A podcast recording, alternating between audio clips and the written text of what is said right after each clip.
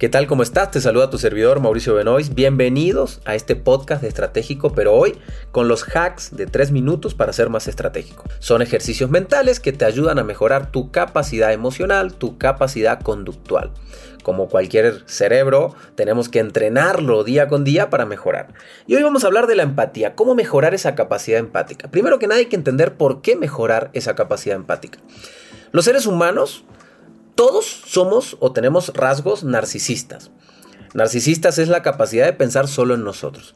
Hay niveles de narcisismo, pero todos tenemos ciertos niveles de narcisismo. El ser narcisista te aleja del contexto, porque solamente piensas en ti y solamente te importas tú.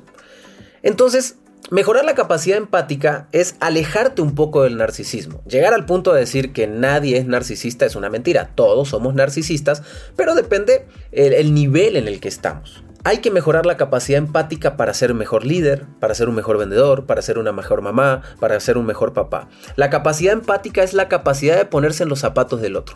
Es la capacidad de acercarse al otro a nivel emocional para entenderlo. No quiere decir ayudar a los demás, quiere decir entender a los demás. Porque yo puedo hoy donar mil dólares a una fundación y no necesariamente lo siento, simplemente lo doy porque sé que la gente lo necesita. Eso no me transforma en empático. Empático es ponerme los zapatos de las personas que tienen hambre y sentir la emoción que ellos están sintiendo. Después donar o no puede ser una consecuencia de mi sentimiento. Sin embargo, la capacidad empática es la capacidad de sentir. ¿Cómo se trabaja la capacidad empática? Y aquí nos vamos a ir un poquito al budismo.